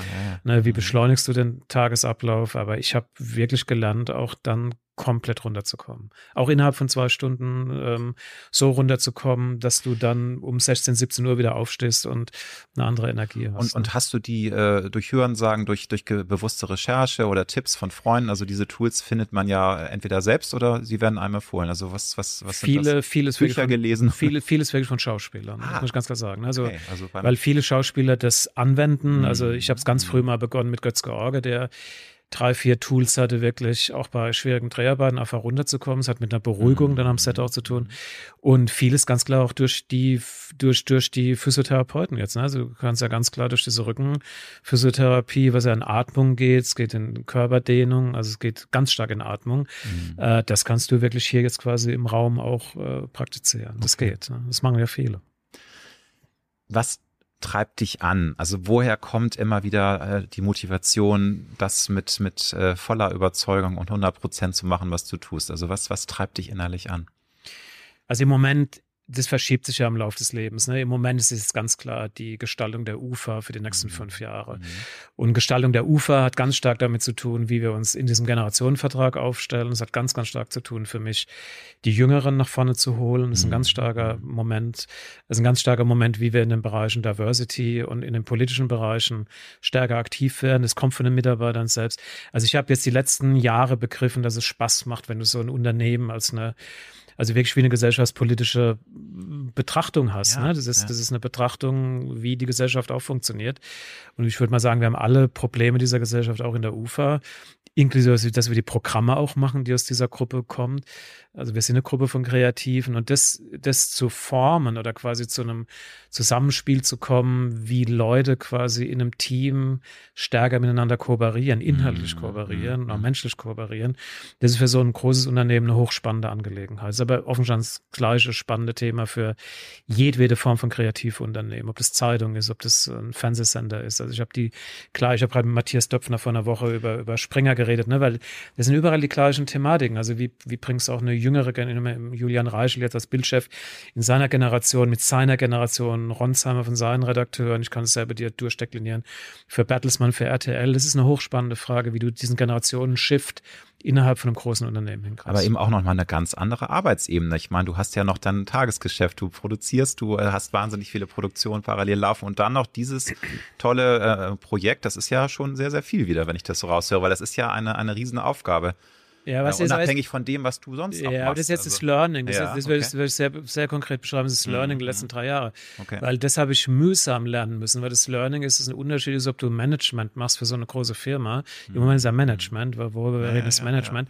Oder ob du kreativ ein Projekt gestaltest. Ne? Mhm. Und die, ich sag mal, die Projektgestaltung, der, das, das konkrete einzelne Projekt rutscht sehr, sehr viel weiter weg von mir im Moment. Ne? Das musst du erstmal lernen. Also Mhm. ich habe sicherlich ein Jahr gebraucht, um zu kapieren, es hat jetzt keinen Sinn, das alles miteinander zu vermischen. Ich habe auch gemerkt, du kannst nicht so, wie du früher mit äh, Produktionen umgegangen bist. Das lässt sich im Tonfall, im Stil nicht übertragen auf eine ganze Firma. Ja, Das sind ganz andere Empfindlichkeiten. Aber wir reden jetzt ganz klar um ein Shifting mehr ins Management. Und das musst du erstmal wollen. Und du musst erstmal Lust dran entdecken. Und die sagen, Lust, die Lust habe ich jetzt dran entdeckt, aber Mhm, das habe mhm. ich gerade beschrieben. Mhm. Das ändert auch die Aufgabenstellung, die du dann hast. Ne? Ein kleiner Cut, aber äh, nochmal zu dir privat. Wie viele Stunden Schlaf brauchst du im Schnitt pro Tag und bekommst du die auch? Ja, ich komme ich komm erstaunlicherweise mit relativ wenig Schlaf aus, Okay. aber ich gehe, ich stehe wirklich sehr, sehr früh auf. Ne? Also ich stehe Mhm. teilweise um fünf oder also du bist ein Early Bird. ich bin Early Bird geworden. Ja? Ich es früher interessanterweise nie. Ich bin Ja, wirklich um ja. fünf hellwach, ganz um um sechs komplett belastbar. Ich gehe aber auch wirklich, ich versuche wirklich sehr früh Abendessen zu gehen und ich gehe Mhm. auch relativ früh ins Bett. Ne? Also ich habe mir so ein bisschen absurderweise diesen Los Angeles äh, Timing da angewöhnt, warum auch immer.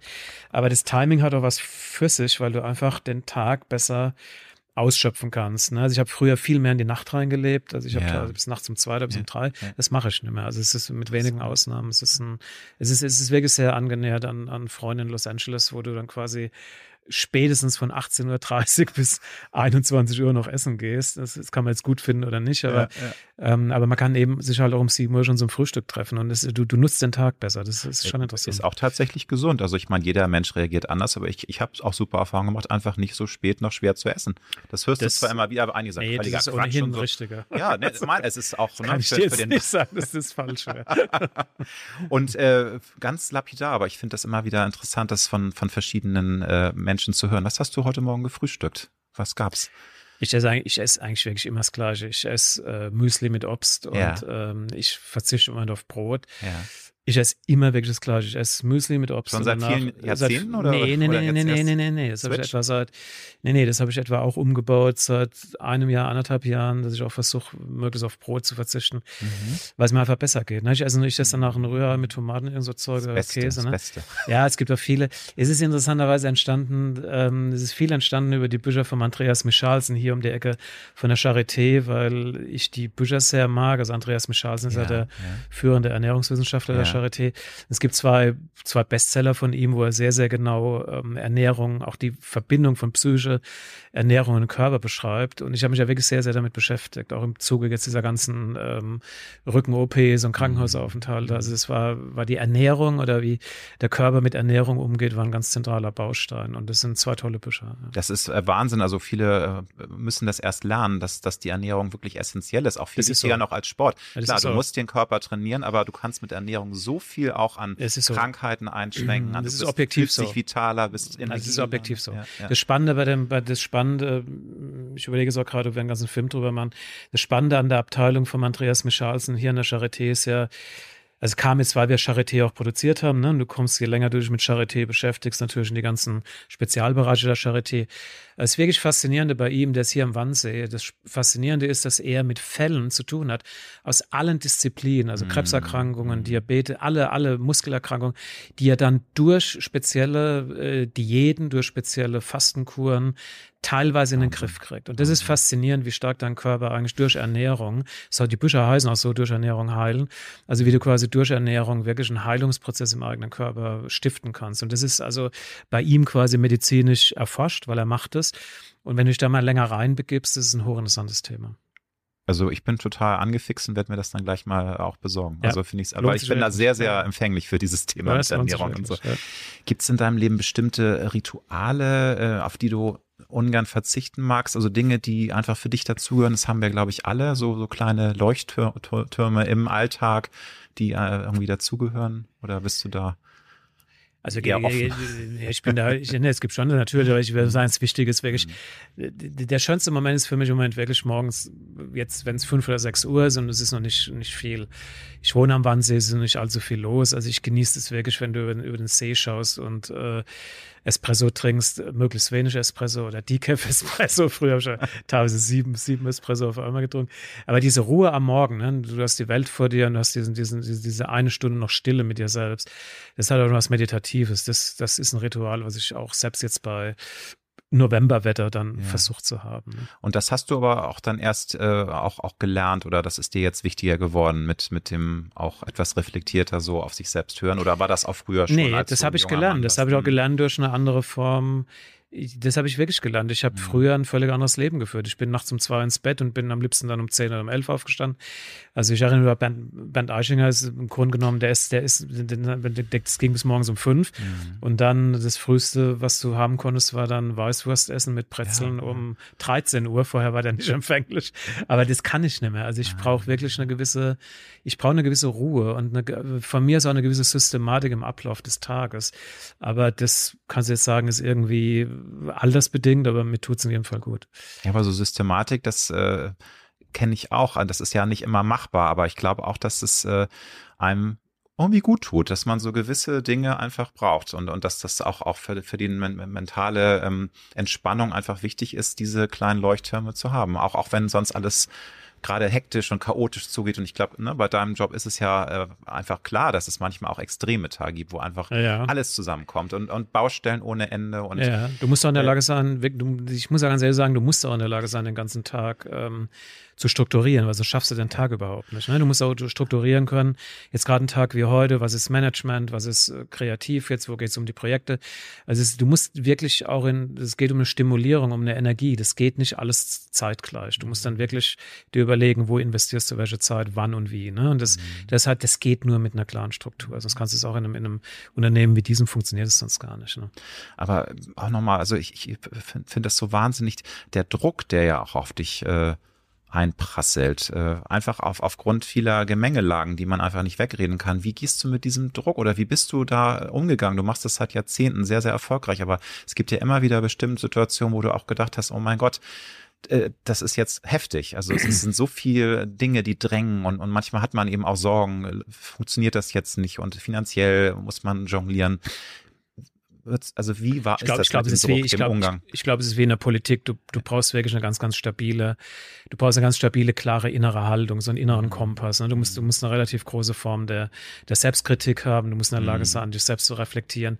Und äh, mein größter Kompass ist wirklich eine, eine innere Selbstkritik, auch wirklich zu sagen, hat es jetzt gestimmt, hat es nicht gestimmt. Also du kannst alles an dich ranlassen. Also es wird dann toxisch, es wird dann toxisch, wenn du keine Wahrnehmung mehr hast für dich selbst. Also wenn du selbst merkst, da kann man jetzt wirklich ideal idealerweise einen amerikanischen Präsidenten nehmen, wenn du merkst, dass gewisse Selbstwahrnehmungen überhaupt nicht mehr übereinstimmen äh, mit deiner wirklichen äußeren faktischen Wirklichkeit, ne, mit, überhaupt mit dem Ansatz von Selbstkritik, dann wird es wirklich toxisch. Ne? Und die ja. große Hilfe ist wirklich auch, auch in, in Notsituationen zu sagen, ähm, war der innere Kompass richtig? Also habe ich richtig entschieden oder habe ich nicht richtig entschieden? Und es gibt ja zahllose Entscheidungen, wo du auch nicht richtig entscheidest und dann musst du in der Lage sein, durch eine Manöverkritik mit dir selbst Klarheit zu haben. Das klingt jetzt wirklich sehr pathetisch, aber, ja, aber das ist, der, der, das ist dieser Kompass, also der gilt auch für die Politik, der gilt für Management ganz genauso. Aber je älter ich werde, je, je zentraler wird es. Das hat wirklich auch zu tun mit, das siehst du ja auch in Mitarbeitern. Ne? Du merkst ja auch in der, du beobachtest ja Mitarbeiter hier 20 Jahre, wie sich Menschenbilder verschieben, wie sich Mitarbeiter völlig neu ordnen. Du trennst dich auch von Mitarbeitern, wo du denkst, das geht jetzt gar nicht mehr. Ne?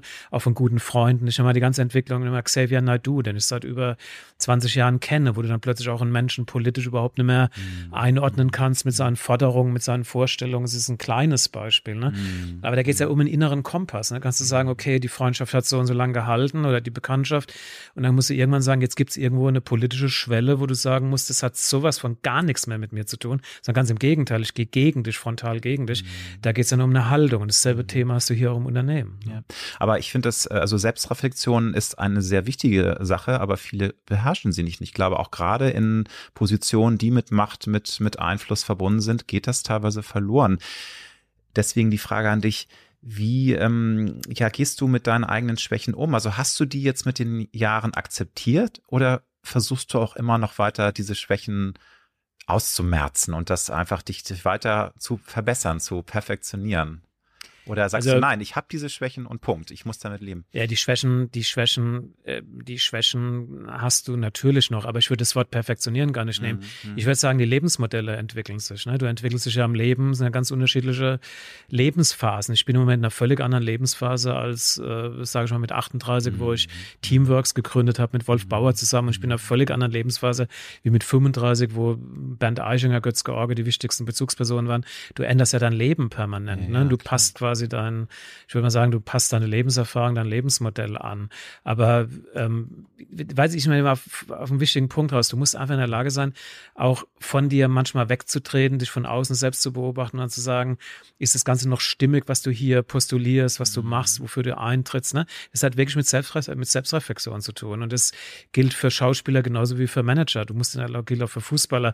Du musst in der Lage sein, dann wirklich auch so diesen, dieser äußere Blick, den immer wieder möglich zu machen. Das hilft manchmal enorm. Ne? Und ich sehe die größten, schlimmsten ähm, Prozesse bei Menschen, die irgendwann in ihrem eigenen Sonnengott sonnengottmäßig das da meine ich. Also, die ja, halt gut, aber, aber, ja, die, aber die meisten, musst, weißt du ja auch, verbrennen irgendwann. Ne? Also ich kann dir wenige Sonnengotterscheinungen sagen, die, die, also ja. die, die, die, wirklichen Sonnengotterscheinungen, auch die wir beide teilweise kennen, das ist alles irgendwo sehr endlich. Im mhm. Schauspielerbereich auch. Also Schauspieler werden dann interessant, wenn sie im Grunde genommen auch ihr Lebensalter immer wieder mit neuen Erfahrungen, mit neuen Rollen. Es hat auch keinen Sinn, wenn 55-jährige Frauen der Meinung sind, sie müssen jetzt Rollen spielen von 35-jährigen Frauen. Das ist völlig uninteressant. Ist ne? Klar, man ja? muss sich entwickeln. Aber also ich kenne dich ja jetzt, ich glaube, bestimmt schon 12, 13 Jahre und ich habe dich immer als unglaublich wohltuend äh, ruhigen Menschen empfunden. Also ähm, jemand, der trotz des ganzen äh, Apparats, den du steuerst, der ganzen, ich habe vom Druck gesprochen, von den Verantwortungen, die du hast,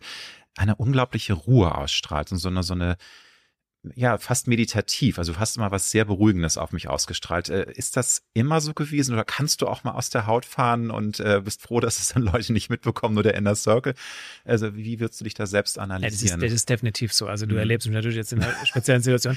Also ja, ich gut. bin, ich sag mal, ich sage, mein größtes Problem war wirklich die letzten 20 Jahre, die, mhm das sehr aggressive, impulsive. Ne? Ich kann, also wenn ich was durchsetzen will oder wenn es dann, ich kann da rhetorisch wahnsinnig böse werden. Ich kann äh, sehr, sehr aggressiv werden. Ich kann, ich kann, ich kann verletzend werden. Ne? Mhm. Also das war das erste Learning hier auch in der UFA. Also ich werde es nie vergessen. Das war quasi die, das erste Gesamtmeeting hier mit dem, mit dem, mit dem Management als, als, als, als neuer Chef der UFA, wo ich, wo ich ein bestimmtes Programm also so heftig kritisiert habe, was auch wirklich auch wieder abgesetzt wurde, was im Nachhinein auch wirklich ganz schrecklich war. Aber ja. der Tonfall, also wie ich da mit Mitarbeitern umgegangen bin, die mich noch gar nicht kannten, die sind ja quasi hier aus der Sitzung raus und haben gedacht, da ist der Typ noch ganz klar im Kopf. Ja, du ja. kannst so mit Leuten nicht umgehen. Das kannst du machen im kleinen Bereich. Ich, ich konnte das machen ne, in, in meinen eigenen Produktionen, wenn ich nicht zufrieden war. Aber das war so ein Learning. Ich habe mich doch entschuldigt. Das war ein Learning. Ich, ich entschuldige mich nicht für dafür, was ich gesagt habe, äh, ich entschuldige mich für den Stil, ne, weil äh, die, ich war komplett richtig gelegen mhm. und es war ein miserables Programm. Mhm. Aber der Tonfall und die Art und Weise, das, wenn du mich jetzt fragst, gehst du aus dir raus und wird es dann aggressiv, das war früher ganz, ganz schnell. Also vor allem, wenn ich das Gefühl hatte, es kapiert jetzt jemand nicht, ja, was ich jetzt gerade. Ja, ich kann das auch verstehen. Ich also, eine halbe Stunde jemand erklärt, warum ja. es schlecht ist und er immer mir dann noch erklärt, warum es funktioniert. Und, und äh, da habe ich eine unheimliche Geduld jetzt mittlerweile entwickelt. Ich formuliere es auch anders, aber in der Sache selbst bleibe ich genauso knapp tatenlos. Ja, ich, äh, ich bin ja auch jetzt schon sehr lange mit meinem Mann zusammen und da erkenne ich, also ich, ich bin manchmal auch etwas schockiert, wie sehr er aus der Haut fährt und wie schnell er auch dann auch gnadenlos ist. Deswegen, also ich kann mir vorstellen, dass es bei dir dann so war. Also er sagt dann eben auch Leuten direkt ins Gesicht, wenn ihm was nicht passt und ist da auch nicht diplomatisch. Würdest du sagen, dass du Diplomatie dann gelernt hast mit den Jahren? Also ist das, bist du da reingewachsen? Weil manchmal ist es ja auch ganz okay, nicht diplomatisch zu sein. Einfach mal so in your face und dann, äh, also entweder bist du zu blöd oder du also bist renitent oder einfach nicht, nicht lernfähig. Bist du diplomatischer geworden? Das ist eine interessante jetzt, Frage. Ich würde sagen, das ist eine sehr interessante Frage, aber ich würde sagen, diplomatisch wäre das falsche Wort. Ich würde sagen, ich bin mir bewusster, wie ich mich äußere und was ich äußere. Ne? Mhm. Das ist ein riesen Unterschied. Ich würde sagen, in der Sache bin ich genauso. Ich bin, glaube ich, noch härter geworden. Ne? Okay. Ne? Ja, weil es hat schon dann zu tun, du brauchst ja schon eine klare Agenda, wo du hin willst, auch mit einem Unternehmen.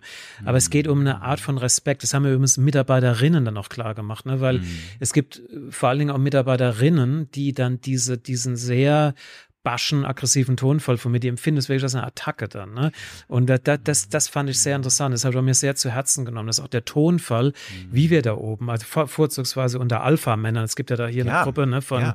Alpha-Männern versus Alpha-Frauen. Mhm. Und die Alpha-Frauen sind eigentlich die wesentlich klügeren Wesen da im Raum, muss ich immer wieder sagen.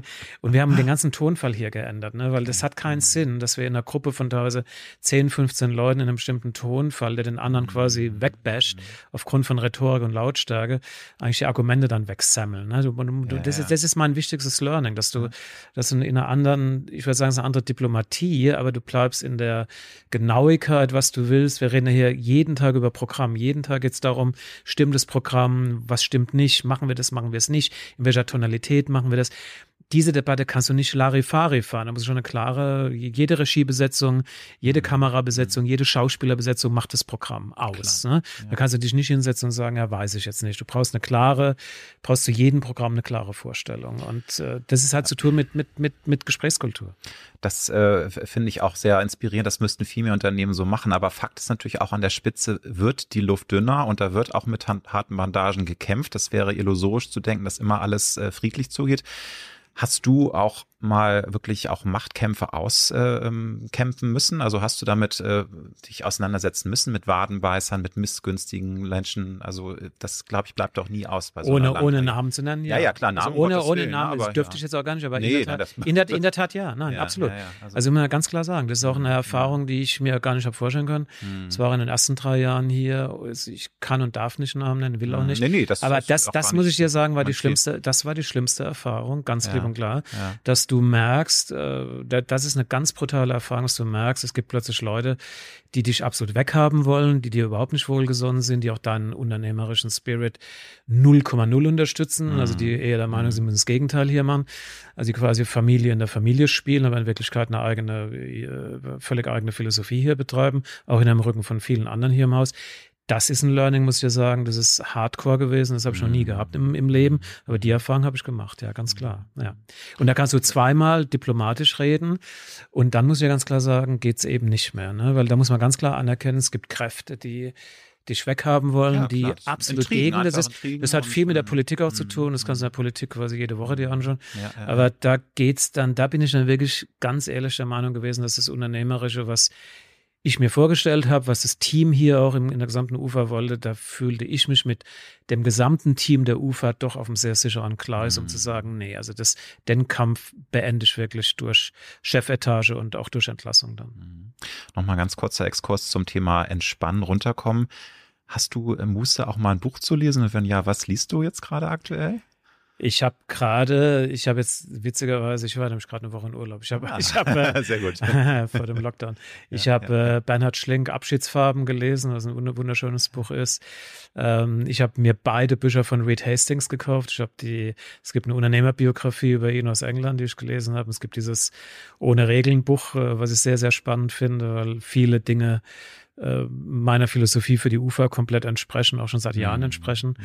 Ich habe Matthias Dopfner mal kennengelernt, das ist eine faszinierende Person. Also ich lese viel, ja. Nee, nee, also, ich lese viel. Ich habe auch viel jetzt, ich meine, ich habe jetzt offen gestanden, der ganze Tisch ist voll. Ich habe das gerade gelesen, das hat mir Mark Konrad gestern gegeben über. Savage MBs. Ja, das ist total spannend über die mhm. Geschichte.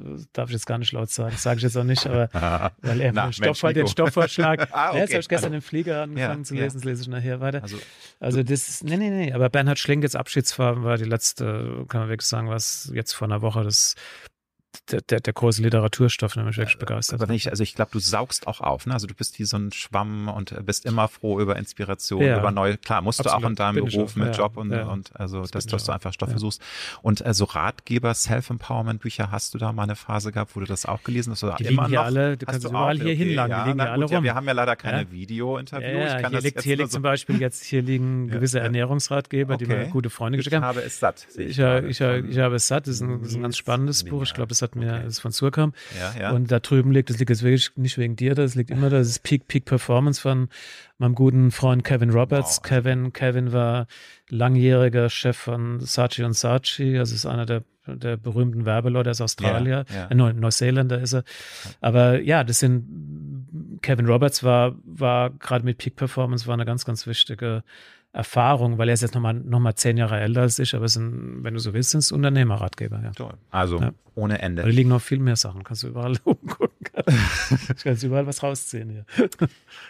Ich weiß, es ist eine große und schwere Frage, aber was sind deine Ziele im Leben? Also du hast ja schon viele Ziele erreicht, aber so was wir hatten auch schon über deine innere Triebfeder. Klar, das ist jetzt erstmal auch UFA. Das, das ist ja kein neues Baby, aber den, den, dass das Unternehmen einfach auch managementmäßig in zukunftsfit zu machen, Diversity, Frauen und Männer, junge Generation. Aber hast du generell in deinem Mindset so Ziele im Leben, was du sagst, das möchte ich gerne auch äh, erreichen, um irgendwann auch zu sagen, ja, es war gut, es war toll, es war rund alles. Also gewisse Ziele sind ja ganz, ganz klar zeitlich vorgegeben. Ne? Also klar, du bist bei Bertelsmann, klar. Äh, es gibt ein, klarer, ein ganz klares Alters. Set, äh, das ist das Rentenalter, das heißt, äh, ich, ich werde jetzt 61, das heißt, es sind hier noch genau fünf Jahre. Äh, die, Ach, das ist vorgegeben. Das, also ist, vor, das, ist vorgegeben. Ich bin übrigens auch der Meinung, dass es richtig ist. Ne? Also ja, ich bin, ja. bin kein Freund äh, von 66-jährigen Männern, die dann sagen, also frage mich mal mit 70, was ich dann will. Ne? Äh, ja. Weil es hat ja damit wirklich genau damit zu tun, wie du quasi in einem Generationenprozess auch anderen in der Firma wirklich, wenn du so willst, alle 15 Jahre eine klare Perspektive gibst. Ne? Mhm. Und ich würde mal sagen, es gibt ein klares Ziel für die nächsten fünf Jahre UFA. Das hat darüber darüber haben wir vorhin gesprochen. Das hat zu tun mit einer, mhm. mit einer Art und Weise, wie die Unternehmenskultur jetzt wirklich äh, voranbringst. Ich finde, da sind wir sehr, sehr gut weitergekommen. Mit Unternehmenskultur meine ich, dass du wirklich diesen Generationenvertrag hinbekommst, dass die Mitarbeiter sich wirklich hier wohlfühlen als House of Talent, also dass sie wirklich das mhm. Gefühl haben, hier ist Talent und Kreativität wird gefördert und wird auch wirklich im Team gefördert. Das ist ja die Hauptaufgabenstellung.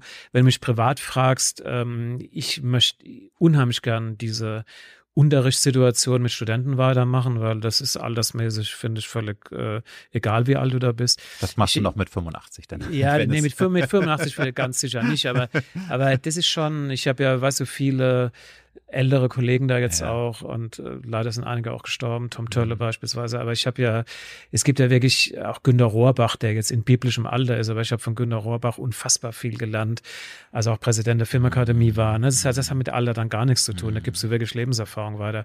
Und der dritte Punkt kann ich ja ganz klar sagen, ist wirklich so absurd es klingt, äh, Natur und Bootfahren. Ich habe mir ein Rehdachhaus in Föhr umgebaut, weil ich Föhr als Insel sehr liebe, weil ich bin gerne an der Nordsee. Äh, diese ganze Verbindung mit Wasser, mit Bootfahren, da ich kann mich da wochenlang aufhalten und lesen und habe nicht das Gefühl, dass mir jetzt quasi mhm. täglicher Berliner Berlin-Mitte-Stress mhm. fehlt. Ne? Also ich habe schon, ich habe schon Module, um zu sagen, also was was, wie, wie kann das Älterwerden aussehen und was macht mich da glücklich? Aber das ist ja jetzt wirklich eine ganz, ganz interessante Information, dass das äh, mit 65 dann tatsächlich das vorgegeben ist. Kommt da jetzt manchmal schon mit dir in dir so ein bisschen Wehmut hoch, weil das ist ja schon dann eine eine Zäsur, wenn wenn man einfach, ich meine, du kannst ja weiterhin auch produzieren, aber so dass dass man sagt, hey, es ist jetzt eine Phase in meinem Leben, äh, wo ich merke, ich ich äh, muss mich damit abfinden, dass irgendwann auch äh, diese Passage dann des Weges zu Ende ist oder wie? Also ich hoffe, ich habe mich da klar ausgedrückt, was, ja, ich, was ich meine, klar. aber das ist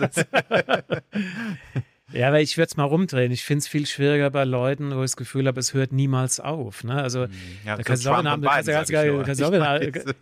amerikanischen Präsidenten nehmen. Genau, also, ja. Weil du musst ja in der Lage sein. Man, ja. Ich habe gestern mal gedacht, als ich ihn wieder gesehen habe, da in dieser unmöglichen, unmöglichen Auftritt da nachts um eins im Weißen Haus. Weil du musst ja, du musst ja in der Lage sein, auch A, verlieren zu können. Du musst in der Lage sein, Abschied nehmen zu können. Und du musst eine gewisse Grandezza haben im Abschied. Du kannst nicht einfach immer nur sagen, ich will, will einfach wie ein Kleinkind immer so weitermachen. Weil ich muss ja ganz ehrlich sagen, ich, ohne jetzt Namen zu nennen, es gibt viele mhm. Kolleginnen und Kollegen in höherem Alter in meiner Branche, die mir dann sagen, ja, sie wollen am Set tot umfallen. Und ich sage, ja gut, ja, auch Leute, die du kennst. Ja, ich habe neulich ja, zu jemandem gesagt, eine sehr, sehr enge Freundin, habe gesagt, ja, wenn du am Set tot umfallen willst, dann mach das, das dann fall am Set tot um. Aber das ist doch keine, das ist doch keine, was ist das jetzt für eine Perspektive? Ich bewundere eher Leute, ich nenne mal wirklich Günter Rohrbach, der, der der im hohen Alter immer noch ein blitzgescheiter, kluger Analytiker ist, der in seinem Leben alles vollbracht hat, was man hinkriegen kann, der, der auf eine tolle Weise würdevoll älter geworden ist, trotzdem seinen mhm. Input überall gibt. Ich habe mit ihm 35 Jahre lang gemacht. Der war Gold wert an meiner Seite. Ich habe mit dem ohne Ende wirklich Austausch gehabt bis zum heutigen Tag. Also das finde ich erstrebenswert. Und dann nehmen andere Leute, guck mal, Bernd Eichinger, äh, Bernd ist tot umgefallen im Italiener Los Angeles. Ja, Wahnsinn. Ja, der ist tot umgefallen, aber mhm. auch mal sagen, im glücklichsten Moment seines Lebens. Ich habe nur zwei Tage vorher mit ihm am Telefon, er war glücklich mit Katja. Es war, war der schönste Moment in seinem Leben, weißt du, zu sagen, ich bin zum ersten Mal wirklich angekommen bei dieser Frau und zwei Tage später stirbt er. Ne? Und weißt du, das sind dann so, das sind alles so, wohlgemerkt war er, glaube ich, 61. Also das sind, was sind alles so Lebensmodelle, die sich von mir heute Morgen von einer Krebserkrankung von einem mhm. guten Freund erfahren. Du, was, was soll ich dazu sagen? Ja, also Einschläge ist, kommen näher. Die Einschläge kommen näher und dann kannst du nur, weißt du, ich kann, kann jetzt nicht zu dir sagen, ja, ähm, ich will hier unbedingt jetzt quasi nein, bis aber, 75 die Uhr Nein, nein, aber das äh, nur, also trotzdem, ich glaube ja schon, dass es ein, ein Prozess ist so, dass das Los, des Loslassens auch, weil klar, du hast es ja nicht, äh, aus, also das ist ja ein, ein, deine Leidenschaft und das ist, glaube ich, schon ein nicht zu unterschätzender Prozess dann auch, das ja, aber ich lernen, sagen, das mal, loszulassen. Ja, aber es ist wie bei mhm. Journalisten. Ne? Du kannst mhm. also de facto könnte ich auch woanders mhm. ähm, äh, wenn ich Lust hätte, äh, jahrelang weiter produzieren, weil das ist all, altersmäßig völlig klar, unabhängig. Klar. Mhm. Ich habe äh, das Udo Jürgens habe ich mit Sebastian Werninger und Regina Ziegler. Die Regina jetzt ist auch, weiß jeder über 70 und wir haben den Film gemeinsam gemacht und es war Reginas Baby offen gestanden. Mhm. Ähm, sie hat das ganz toll gemacht. Also das sind alles, das ist alles unabhängig. Aber das ist ja für ein Unternehmen wie hier in der Größenordnung mit den Generationen, die du hier hast, in der Größe, die das Ganze hat, da bin ich schon ein Freund zu sagen, ja, es ist 66 ein Viertel, du kriegst ja genau deinen Rentenbescheid. Es ist 66 ein Viertel, du kriegst ja auf den, auf den Monat genau mitgeteilt, wann die Rente Herrlich, kommt. ja. Und daran hält, sich auch, daran hält sich auch Bertelsmann und das finde ich völlig korrekt. okay. Lieber Nico, die finale Frage. Für was beziehungsweise wie möchtest du bei den Menschen in Erinnerung bleiben, wenn dein Lebensweg irgendwann mal zu Ende ist. Ich hoffe, das dauert noch 40 Jahre, aber irgendwann ist es soweit. Ja, das darfst du nie jemand fragen, mm. der in dem Prozess noch drin ist, weil das mm. kann ich dir gar nicht sagen. Ich finde, dass Lebensprozesse sich ununterbrochen verändern. Ich habe keine Ahnung, wo ich die nächsten fünf, sechs Jahre mm. mich hinentwickeln. Ne? Also ich würde würd sagen, ich wünsche mir, dass das irgendwo als ein in sich geschlossener, integrer Lebensweg rüberkommt, mit allen Auf und Abs, die es übrigens auch hatte. Ne? Das ist ja nicht nur Klemmer, nicht nur irgendwie easygoing, ähm, aber das, ähm, ich arbeite gerade an der Dokumentation über Angela Merkel und, äh, und mit, mit Stefan Aust und wir haben beide, wir haben beide gemerkt, wie unfassbar vielschichtig so ein Leben ist und das Leben ist ja bei ihr auch nicht nur definiert durch die Kanzlerschaft. Es ist auch nicht nur definiert durch das Ende ihrer Kanzlerschaft. Ne? Es wird ja auch bei ihr weitergehen. Ja, das ja, wenn, wenn du jetzt ist ein offenes die, Buch. Aber ja, und Stefan und Stefan, wir haben letzt, gerade letzte Woche gesagt, ja, wo, wo, was bleibt jetzt eigentlich? Ne? Dann, dann kann man nur sagen, ja, da bleibt ganz, ganz viel. Da bleibt ein komplett vielschichtiges Lebensbild, das auch immer noch weitergelebt wird, aber du kannst es nicht nur beschränken auf einen bestimmten Ausschnitt. Das sehe ich bei jedem Menschen, nicht nur bei mir. Ne? Das ist also eine, ich, ich hoffe, ich hoffe, ich wünsche mir also eine, eine, eine, eine gewisse Offenheit, eine gewisse Integrität, äh, auch eine gewisse Haltung zu Dingen, dass das übrig bleibt und auch eine gewisse Streitlust von mir aus auch. Mhm. Aber ich habe neulich auch mal in einem Interview gesagt, äh, im Grunde genommen bleiben die Filme meiner Studenten übrig auch. Ne? Die, die Filme der Studenten, die Lebenswege der Studentinnen und Studenten ist mir teilweise wichtiger als die eigenen Filme. Ne? Ja, und ich meine, du hast natürlich auch, äh, du hinterlässt ja auch der, der Welt, also viele tolle Filme und viele Produktionen. Also das ist ja auch was Schönes. Also du hast ja das ist ja das, was bleibt. Also ich meine, ich sage immer, ich mit meinem Journalismus, das ist Schall und Rauch. Also niemand interessiert ja, mehr so einen Artikel. Ja, das gut, das, aber da müsste ich ein Buch nicht. schreiben. Also ha? das ist, da müsste ich ein Buch ja, schreiben oder so. Das, ja, das muss ich dann ja, mal meinen Hintern hochbewegen. Aber mhm. äh, gut, aber da muss ich nochmal aufbauen. Also kannst du dir auch vorstellen, vielleicht ist es ja eine Sache, dass man, wenn man älter wird, auch gerne was zurückgeben möchte. Ich merke das äh, auch nochmal zu meinem Mann, der engagiert sich jetzt in Honduras äh, bei ähm, armen Kindern, Waisenkindern, ist da auch vor Ort und, und möchte denen eine Zukunft finanzieren. Kannst du dir das auch vorstellen, dass du einfach auch vielleicht komplett äh, andere Dinge, andere Horizonte nochmal eroberst, ja, wenn du also das Kapitel ich, abgeschlossen hast? Hier? Das kann man ganz konkret auch benennen. Mhm. Ähm, das kann ich ganz konkret. Ich habe morgen früh die Sitzung dafür. Äh, ich will definitiv eine Stiftung äh, mit meinem, also ich habe keine Familie, es bleibt, mhm. es ist äh, Vermögen gehört mir selbst. Also was ich wirklich im Moment vorbereite, komplett testamentarisch per Anwalt und alles. Ähm, ich will im Grunde eine Stiftung machen, die dann Filmnachwuchs zugutekommt. Ne? Weil das ist wirklich mein Ehrgeiz, weil was soll ich sonst machen? Also ich kann es jetzt quasi familiär und, ja, und ja. Ähm, alles Mögliche vererben. Aber mein Ziel, woran ich gerade bastle, ist in der Tat eine Stiftung, die ganz dezidiert Filmnachwuchs äh, finanziert. Ne? Und das kannst du jetzt auch sagen, das bleibt dann von mir übrig, aber das ist wirklich der Bereich, der mir am meisten gegeben hat und der mir auch am meisten hm, Spaß macht. Okay. Ja, lieber Nico, dann danke ich dir herzlich für das sehr, sehr schöne Interview. Dir alles Gute für die Zukunft. Dir auch. Eine tolle Zeit. Ich hoffe, wir sehen uns nicht erst in sechs Jahren wieder. Ja, das hoffe ich auch. Ne? Okay. Vielen, vielen Dank. Danke. danke. danke.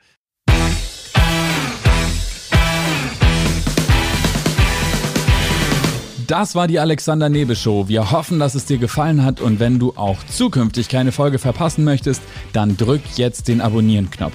Wir freuen uns sehr, wenn du auch das nächste Mal wieder dabei bist. Tschüss.